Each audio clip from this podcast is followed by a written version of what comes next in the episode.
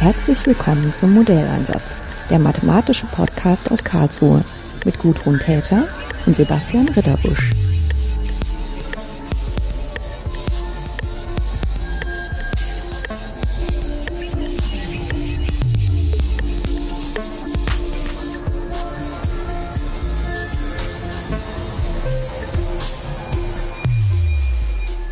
Schönen guten Tag, Janina. Ich habe heute Janina Gärtner hier zu Gast.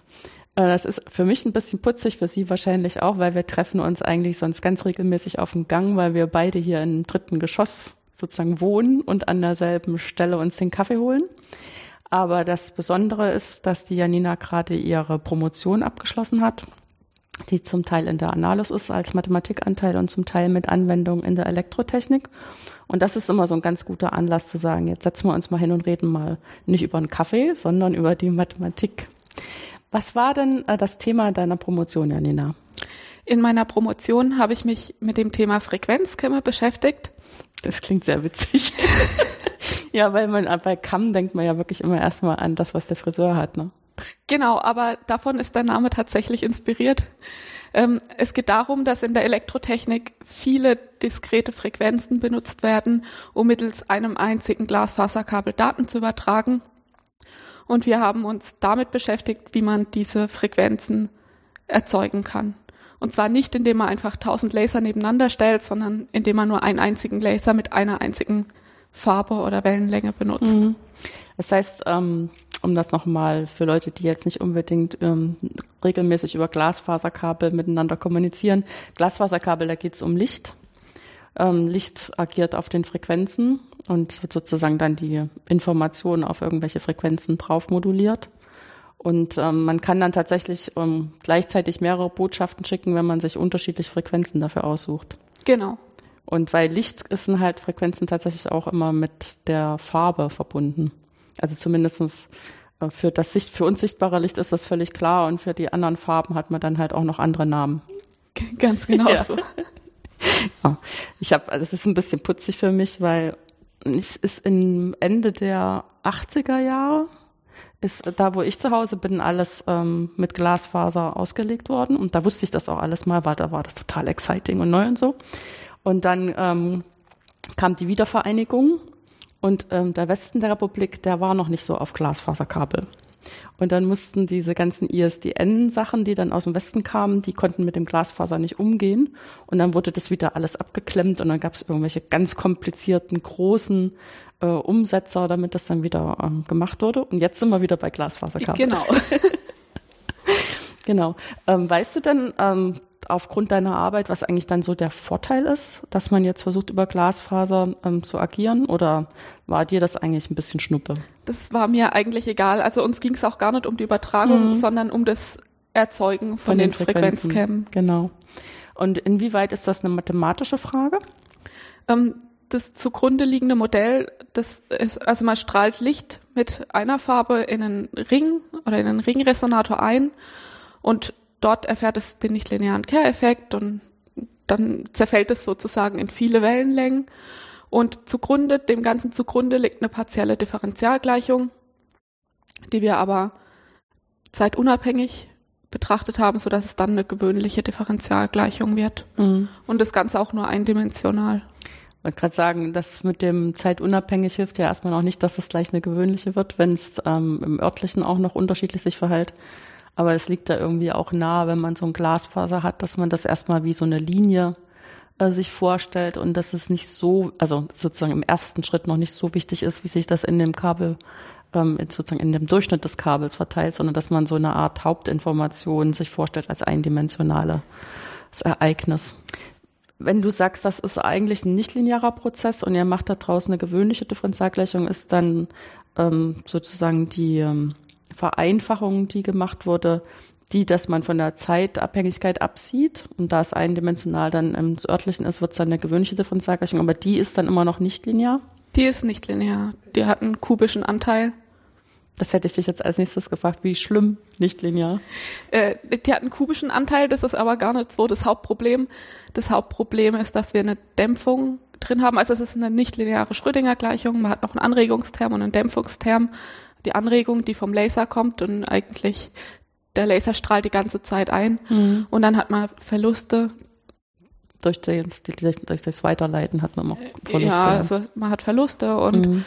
ähm, die durch Dämpfung beschrieben durch sind. Dämpfung Genau. Mhm. und die Dämpfung macht aus das ganze Problem ziemlich schwierig, weil viele Methoden, die man so kennt zum Lösen von partiellen Differentialgleichungen oder gewöhnlichen Differentialgleichungen einfach nicht mehr funktionieren. Mhm.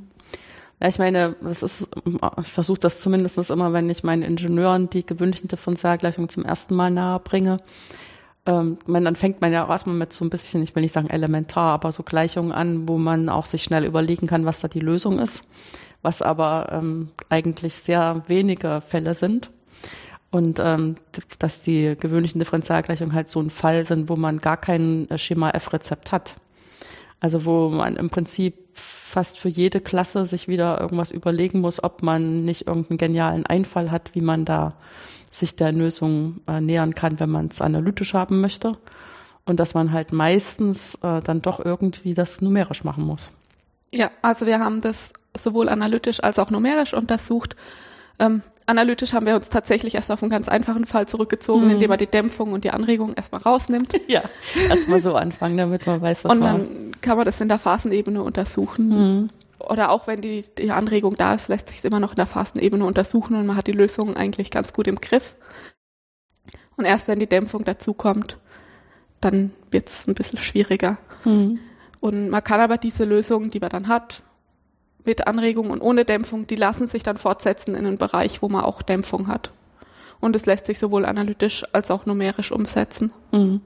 Das heißt, die Vereinfachung, die dient nicht nur dazu, dass man nicht ähm, völlig frustriert alles in die Ecke wirft, so, also zum Fall hat, wo man irgendwas rauskriegt, sondern die Vereinfachung, die versucht schon so eine Art Hauptanteil da drin zu sehen, den man dann, wo man Teile davon retten kann, wenn man dann die ganze Gleichung Stück für Stück berücksichtigt. Ja, Ja, ich meine, Dämpfung klingt ja im ersten Moment immer ein bisschen so, als ob man dann einfach so nur noch einen Prozentsatz davon hat. Das wäre so eine Art lineare Dämpfung, ne? Aber das klingt für mich so, als ob eure, euer Dämpfungsterm ein bisschen komplexer ist. also das ist eine lineare Dämpfung im einfachen Fall, aber dadurch, dass das mit einem imaginären Anteil, also das I mal die Dämpfung, das macht das Ganze ein bisschen schwieriger und man kann einfach, man hat keine variationelle Struktur mehr. Man kann nicht irgendwie ein Funktional aufstellen und das minimieren. Das hast du schon sozusagen über die Hintertür verraten, wie man es im klassischen Fall macht. Ja.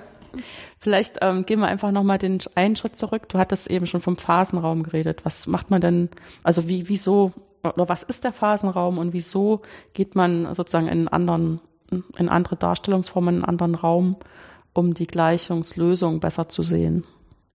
Ähm, wir sind an sogenannten Solitonlösungen interessiert. Das heißt, wir suchen einfach hochlokalisierte Lösungen.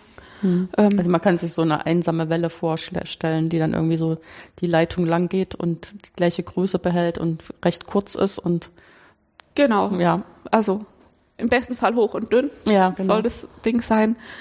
Und ähm, wenn man jetzt eben die Dämpfung rausnimmt, dann kann man in die sogenannte Phasenebene gehen. Dazu trägt man die Ableitung der Lösung über der Lösung selber im Wesentlichen auf.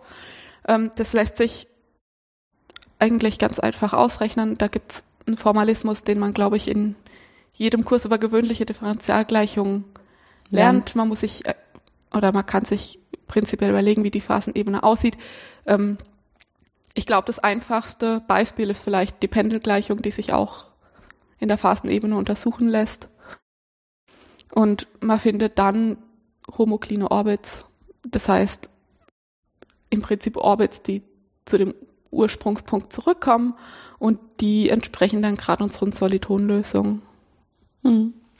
Ich meine, die eine Idee ist ja in der Mathematik immer, dass man versucht, sag mal ruhig mal Rechenoperationen, ähm, die so, die bauen ja immer so ein bisschen aufeinander auf. Also wenn man sowas hat wie Plus und Minus als eine Rechenoperation, dann kann man ja so und so oft Plus und Minus machen und kommt dann auf Multiplikation. Das kommt immer so ein bisschen, wenn man das dann umdrehen will, dann muss man dividieren können. Aber wenn man das Multiplizieren so und so oft macht, hat man sowas wie Quadrieren und Kubisch. Dann braucht man wieder das Wurzelziehen und so.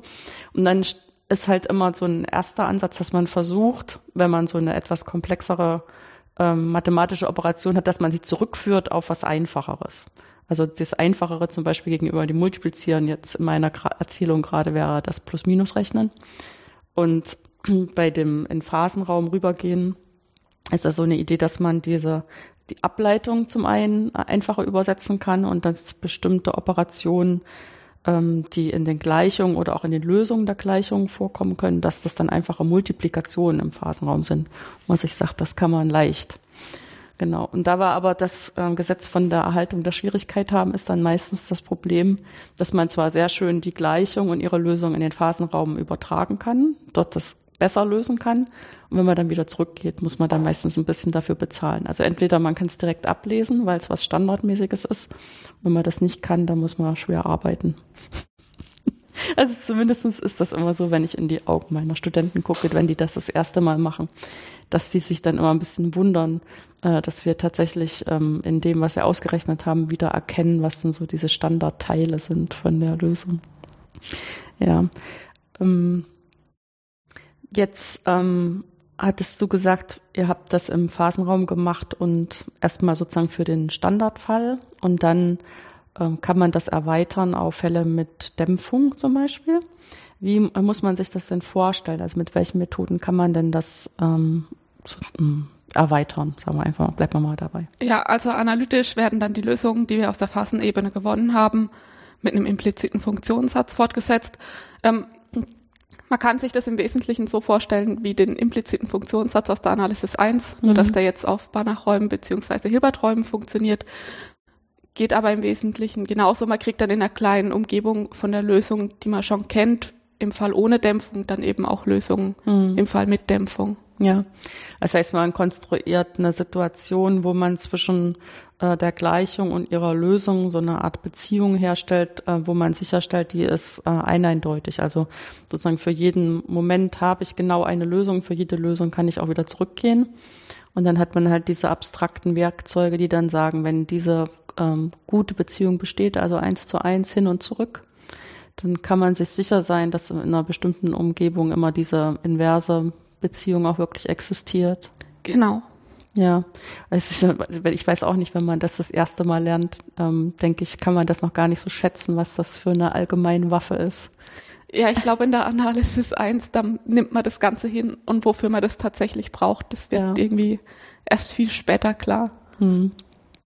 Dabei ist das so ein äh, Grundkonzept, dass man im Prinzip ähm, sich dadurch sichert, dass wenn man so einen Punkt in dem ganzen Gewebe verstanden hat, dass man auch tatsächlich ein bisschen von dem Punkt weggehen kann. Also man hat dann eigentlich gleich so eine ganze Umgebung zur Verfügung, auch wenn man vielleicht ähm, nicht exakt angeben kann, wie groß diese Umgebung ist.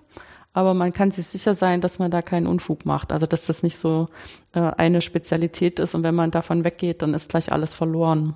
Genau. Ja. Ähm, jetzt ähm, war das ja schon von der Anwendung auch ein bisschen getrieben, äh, dass man wirklich diese Frequenzen erzeugen will. Äh, inwieweit konntest du denn jetzt die Ergebnisse, die du analytisch gewonnen hast, auch für die Anwendung so aufbereiten, dass die jetzt auch mehr wissen als vorher?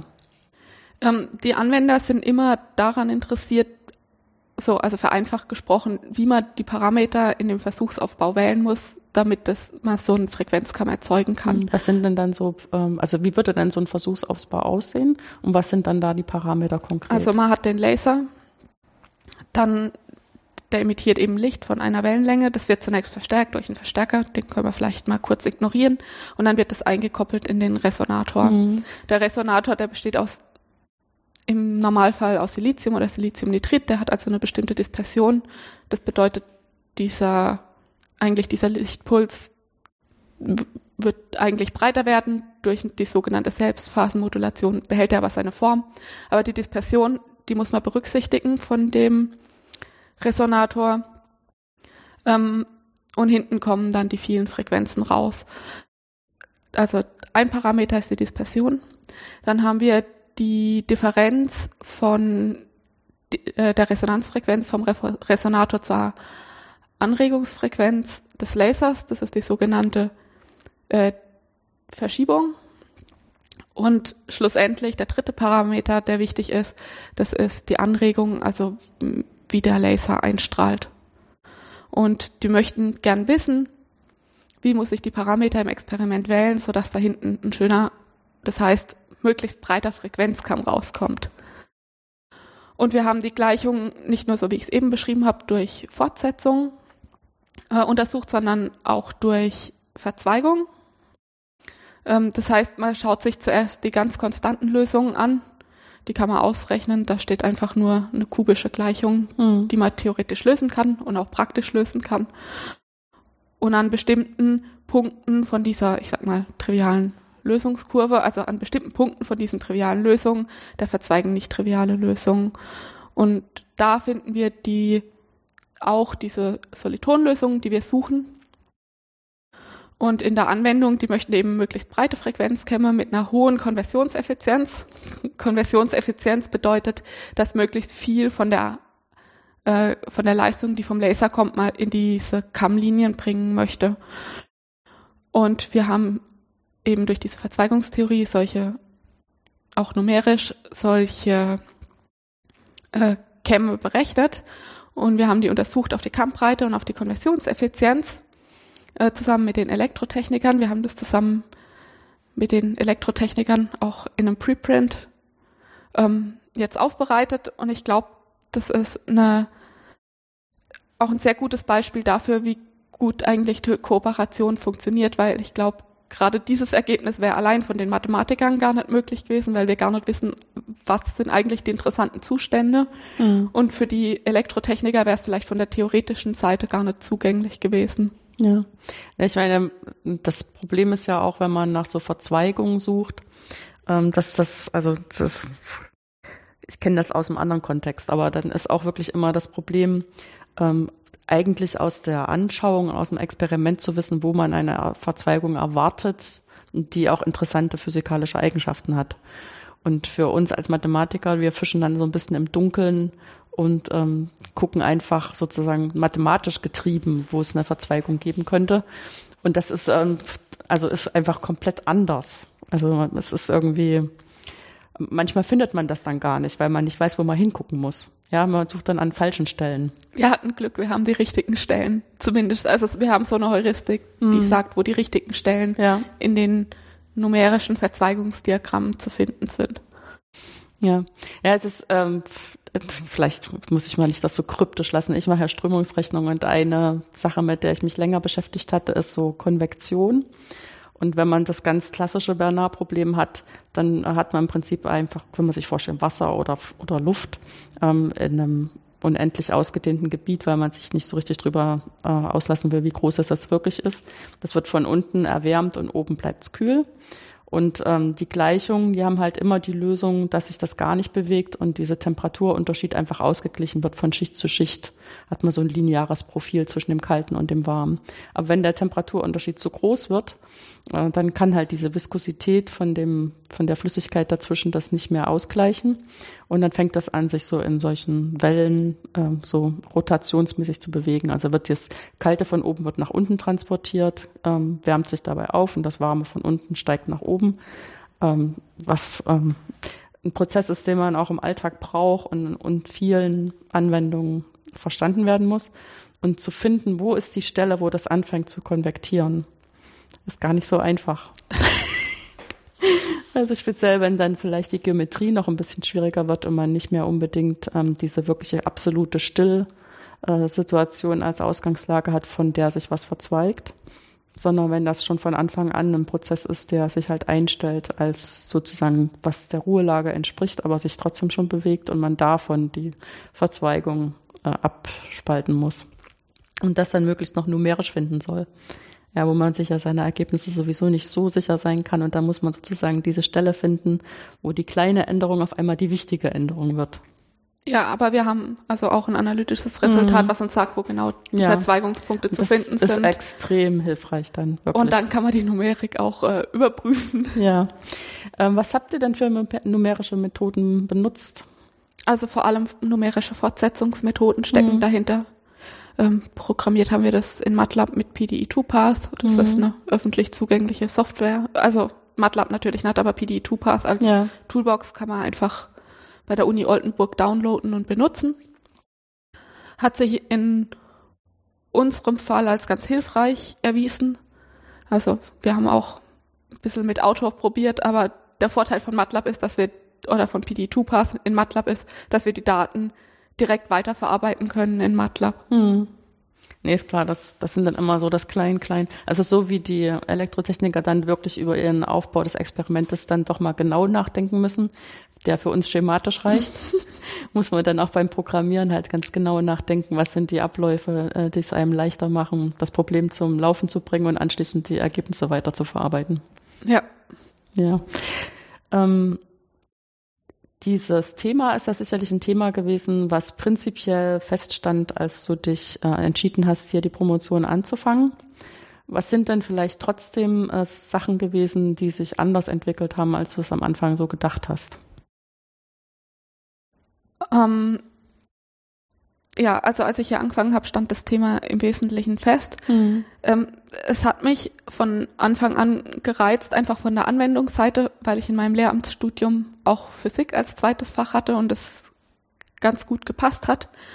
Ähm, die Zusammenarbeit mit der Elektrotechnik, die war auch sehr gut. Also es gibt da auch ein, quasi eine äquivalente Doktorandenstelle in der Elektrotechnik mhm. und wir haben uns regelmäßig ausgetauscht ich konnte mir am Anfang ehrlich gesagt gar nicht so richtig vorstellen, wie das funktionieren soll. Und es war auch ein bisschen schwierig, am Anfang erstmal eine gemeinsame Sprache zu finden, so dass wir auch, wenn wir etwas sagen, der andere das Gleiche versteht wie das, was wir sagen möchten.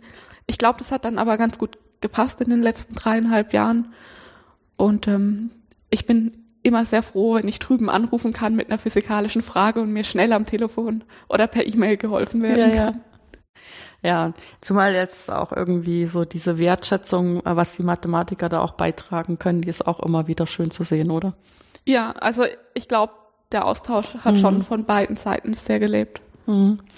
Jetzt ähm, ist es jetzt so ein bisschen ähm, mit Vorurteil belegt, aber wenn du hier angefangen hast, Lehramt zu studieren, hast du dir wahrscheinlich ganz am Anfang noch nicht vorgestellt, dass du zur Promotion da bleiben wirst.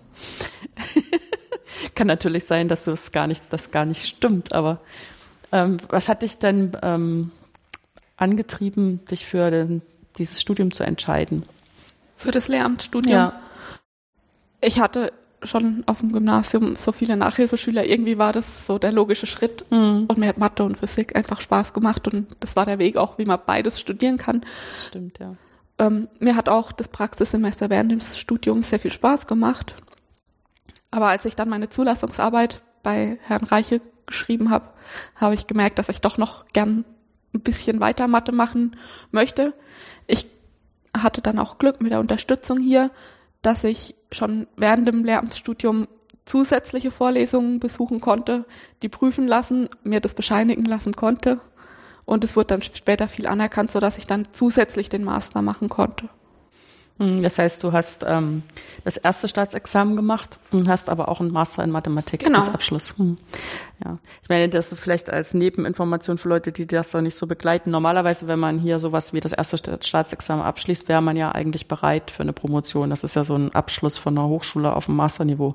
Nur dadurch, dass die Lehramtskandidatinnen und Kandidaten ja zwei Fächer studieren, ist es dann häufig so, dass in den nicht in beiden Fächern das wirklich auf dem Masterniveau ähm, studiert werden kann, weil die können sich auch nicht teilen oder klonen, sondern da muss man irgendwie ein bisschen Kompromisse machen, zumal man ja neben dem Fachstudium auch noch lernt, wie man anderen Leuten was beibringen soll oder wie man auch ähm, lesen soll, was die Schüler tun, wo die ihre Denkprobleme haben und wie man damit umgehen kann und alles sowas ist ja wie noch ein drittes Studium dazu. Ja, es ging mir auch darum, dass wenn das mit der Promotion eventuell nicht klappt, dass ich noch auf jeden Fall in was die Schule da, kann, ja. ja. also entweder in die Schule kann, ja. aber auch mit dem Master steht einem dann ja alles offen. Das stimmt, ja, das ist noch, du hast recht, das ist, da hatte ich jetzt nicht dran gedacht. Aber das stimmt, mit Master Mathematik steht einem dann wirklich äh, sehr viel Unterschiedliches offen. Ja. Ähm, wir kennen uns ja auch so ein bisschen aus der Arbeit im Schülerlabor. Ähm, war das jetzt von, von Anfang an auch eine, eine Aufgabe die im Rahmen deiner Promotion mit dabei war oder wie ist das eigentlich gekommen? Ähm, als ich hier angefangen habe, mhm. gab es ja den Sonderforschungsbereich noch nicht, sodass ja. äh, mir die Didaktik angeboten hat, am Anfang die Finanzierung zu übernehmen. Das heißt, am Anfang war ich ganz im Schülerlabor, ah, dann okay. später habe ich es dann reduziert, als dann der Sonderforschungsbereich mhm. kam. Ähm, hat sich irgendwie angeboten durch das Studium, hat mir auch die ganze Zeit sehr viel Spaß gemacht, immer quasi So, gerade auch mal, wenn es mit der Forschung nicht so gut läuft, mal 90 Minuten den Kopf frei bringen, kriegen, Ja. mit, mit Schülern arbeiten und dann wieder an den Schreibtisch und es geht weiter. Hm. Ja, aber da war eigentlich auch schon die Idee im Hintergrund, dass zwar Didaktik das mitfinanziert, aber dass du eigentlich mathematisch dann irgendwann mal als Promotion abschließen möchtest. Ja, Ja. das war von Anfang an der Plan. Mhm. Ähm, wenn du jetzt auf die, ähm, also ich habe ja immer so ein bisschen, wir fragen uns ja immer so ein bisschen auch im Schülerlabor letztendlich, äh, wie man äh, für Leute übersetzen kann, was Mathematik machen eigentlich ausmacht. Und ähm, jetzt habe ich hier ab und zu ähm, Frauen sitzen, die halt Lehramt angefangen haben zu studieren und sie haben sich wegfangen lassen von der äh, etwas äh, abstrakteren Mathematik. Äh, Was war denn für dich so ein Moment, wo du gesagt hast, das interessiert dich eigentlich so sehr, dass du da gerne noch mehr Zeit damit verbringen möchtest? Also dass du dich für den Master entschieden hast in Mathematik. Also mir persönlich hat die Zulassungsarbeit fürs erste Staatsexamen sehr viel Spaß gemacht. Mhm. Auch dieses eben, Was hast du da eigentlich gemacht? äh, es ging im Groben um die Brachistochrone. Mhm. Ähm, wir haben einen neuen Existenzbeweis gemacht, indem man erstmal zeigt, dass die Kurve konvex sein muss. Ja. Ja. ja, das ist immer so putzig. Also wir werden das dann auch dazu tun. Das ist natürlich äh, irgendwie ein relativ altes Thema im Sinne von, dass es ähm, die Fragestellung an und für sich ist eine alte. Ne? Und trotzdem muss man dann immer wieder mal zurückgehen mit den moderneren analytischen Methoden, kann man dann doch wieder was Neues rausfinden. Ja. Ja, also ich habe ähm, hab auch eine Arbeit mit begleitet, äh, die der Herr Reichel ausgegeben hatte, wo man sich im Prinzip vorgestellt hat, hat man, man hat so eine gespannte, äh, gespannte Strippe und dann lässt man da einen schweren Körper drauf langrollen. Und was, was ist, gibt das eigentlich für Bewegung? Also Mhm. wie, wie bewegt sich die Strippe unter dem schweren Körper? Und wenn das dann zwei sind, was passiert dann? Und dann kann man auch sagen, ja, das ist irgendwie elementar. Ja, es ist elementar als inneres Bild, aber es ist überhaupt nicht elementar, das analytisch zu machen. Also Das ist dann schon eine Masterarbeit wert, wenn man das ordentlich ausklamüsert. Ja, ich finde es auch schön, wenn eine Masterarbeit so ausgelegt ist, dass man was Neues zwar machen kann oder auch auf, mit neuen Methoden zwar Mhm. ein altes Ergebnis wiederkriegt, aber es trotzdem jetzt nicht nur das Reproduzieren von bereits Ja, Bekanntem ist. ja. Und das hat dann im Prinzip dir auch gezeigt, dass du das ja eigentlich auch kannst, ne? Wenn du das dann hinkriegst. Ja, Ja, ich weiß auch nicht, wahrscheinlich geht man auch nicht unbedingt so ähm, optimistisch in so ein Mathematikstudium rein, egal ob es jetzt Bachelor Mathematik oder Bachelor Lehramt ist, ähm, nach dem Motto, ich krempel jetzt hier den Laden um und ähm, kann dann ganz viele tolle Sachen selber beweisen, sondern man hat ja erstmal ganz schön zu tun, äh, viele Sachen zu lernen, die einem dann helfen, später so auf dem Niveau, vielleicht manchmal schon bei der Bachelorarbeit, wenn es die richtige Fragestellung ist, oder spätestens auf dem Niveau der Masterarbeit, dass man dann wirklich sein eigenes Epsilon da beitragen kann. Und ähm, ich meine, zwischendurch sind es ja auch schon so Sachen, wenn man auch andere Beweise nachvollzieht, in dem Moment, wo dann endlich diese Idee bei einem selber zündet, äh, dass man dann auch schon so merkt, ah, das ist eigentlich cool. Wie kann man nur auf so eine Idee kommen? Das ist ja richtig klasse. ja. Mhm. Ähm, was hast du denn jetzt so für ähm, Vorstellungen, Ideen, konkrete Pläne, wie es jetzt weitergeht? Ich meine, jetzt hast du dir so viele Möglichkeiten geschaffen, indem du einerseits ähm, ins Lehramt gehen kannst, du hast den Masterabschluss, du hast sogar die Promotion gemacht. Wo geht's jetzt hin oder wo würdest du gern hingehen? Ja, also es geht ab in zwei Wochen in die Softwareentwicklung. Du weißt das schon ganz genau. Ich weiß es schon ganz genau. Ja. Und ähm, hast du dir da vorher also sozusagen viel hin und her überlegt, was du gerne möchtest? Oder hast du das einfach jetzt ganz pragmatisch gemacht? Man geht erstmal einen Schritt weiter, dann guckt man, ob der passt. Ähm, ich, für mich war dann irgendwann vor einem halben Jahr klar, dass es Richtung Industrie gehen soll nach Mhm. der Promotion. Dann habe ich viele, viele, viele Stellenanzeigen gelesen. Ich Mhm. dachte, man muss erstmal so Bisschen gucken, ne? ein bisschen gucken, was Ja. es gibt. Ähm, ich war auch bei ein paar Vorstellungsgesprächen. Ich meine, die typische Mathematikstelle Gibt's, Gibt's, in dem glaub Sinne ich, nicht. nicht. Ja, ja. Und ähm, was man findet, wenn man nach Mathematikern sucht, das ist immer so im Wesentlichen Softwareentwicklung und Versicherung. Ich habe mir auch beides im Vorstellungsgespräch auch angeschaut und Mhm. mich dann schlussendlich für die Softwareentwicklung entschieden. Ja. Und ähm, ich meine, also ich, die, die Sache ist ja immer, dass man in der Zeit, wo man die Promotion macht, natürlich ähm, irgendwie in so einer Gruppe ist. Also du hast das ja sogar beschrieben, dass du sogar zu den E-Technikern sehr enges Verhältnis hattest, also nicht nur innermathematisch, sondern in so einer Gruppe, die an demselben Thema arbeiten, aber schlussendlich doch sehr viel Freiheiten hat, ne? Ja, sehr schön auf jeden Fall, ja. Ja, also solange es irgendwie funktioniert, ähm, hat man doch sehr viel ähm, selbst in der Hand, also im Guten wie im Schlechten, ne? Ja. weil am Ende kann man nur selber die Arbeit schreiben und nur selber die Ergebnisse wirklich finden, auch wenn man immer fragen kann. Aber andererseits ist es auch so, wenn man dann äh, denkt, jetzt läuft's, dann kann man noch dranbleiben. Wenn man sagt, jetzt läuft's nicht so, dann geht man mal ins Schülerlabor. ja, oder man trifft sich mal mit anderen und ähm, klagt mal sein Leid und dann ist auch wieder ein bisschen besser wieder. Ähm, ich denke mal, in der In Industrie wird es ein bisschen anders. Ne? Also ich meine, je nachdem. Ich gehe davon aus, aber weiß ich jetzt doch nicht. Aber ich bin gespannt, was jetzt Neues Mhm. auf mich zukommt. Ja, nee, das ist klar. Es wäre voll schön, wenn wir dann irgendwann noch mal in ein paar Jahren, wenn du dann weißt, wie es gewesen ist, noch mal so ein Gespräch machen könnten, um mal zu gucken, wie es war, wie es ist. Ja, gerne. Gut, dann schönen Dank und alles Gute. Ja, danke gleichfalls.